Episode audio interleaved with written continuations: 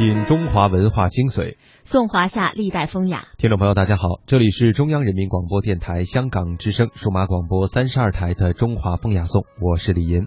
大家好，我是曼斯。首先走入每日一问。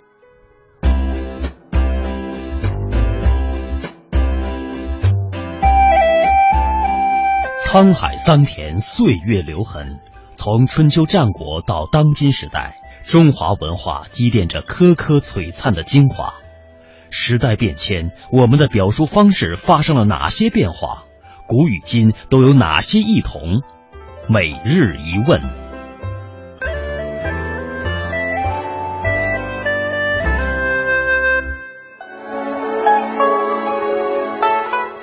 天的每日一问呢，我们来看一下手帕最早可以追溯到什么时候？那它最初是用来做什么的呢？手帕呢也叫手巾、手绢哈，有着悠久的历史。公元前三世纪呢，当时炎热的气候和社交礼仪使用手帕，首先是出现在古罗马高官显贵的生活当中。那个时候呢，手帕的主要作用是擦拭汗水，而擦鼻子这种动作必须要私下进行。否则呢，让人家看到会觉得是缺乏教养而遭受到讥讽。古希腊时期的手帕呢是亚麻布做成的，出门的时候塞在这个腰带里。到了十七世纪的时候，法国的手帕可以说是非常的精致了。那个时候的宫廷显贵、名门望族乃至名媛使用的都是以金箔啊薄这种薄片镶边的手帕，应该算是工艺品了。那么，十八世纪的时候，西方国家的妇女化妆已经成为了习俗，五彩缤纷的手帕也是随之出现。在我国呢，手帕最早是出现在先秦时代，当时人们称之为“巾”，就是手巾的“巾”。在汉乐府诗歌《孔雀东南飞》当中就有“阿女莫无声，手巾掩口啼”之句，可见当时的手巾显然是擦拭眼泪用的。手帕一词正式是出现在唐朝。唐初的宫廷诗人王建在宫词当中就有“便得红罗手帕子，中心细画一双蝉”这样的诗句。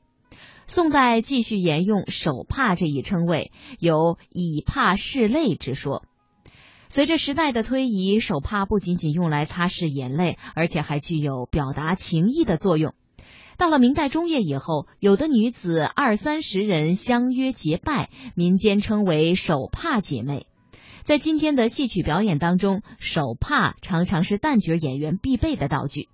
演员呢，把手帕往上一抛，再接住，然后随着布下场，活画出少女娇憨活泼的形象。而在民间，手帕不仅仅是生活用品和装饰物，而且还有着象征性的作用。在福建南平游戏一带，有中秋之夜抛帕招亲的习俗。时逢中秋呢，会在空地上搭一个彩台，一些未出嫁的少女乔装改扮，装成这个嫦娥的模样哈，然后登上彩台，先跟大家一起唱歌，然后呢，把一些绣有不同花色的手帕抛向台下，围观者纷纷争抢。如果抢到的手帕与嫦娥手中剩的一块手帕花色相同呢，就可以领赏。那么，如果领赏的是未婚男子，又爱上了这位嫦娥，就应该主动上前把手帕亲自还给他。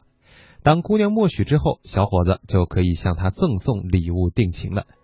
而随着时代的发展，手帕已经渐渐的被纸巾、卫生纸所取代。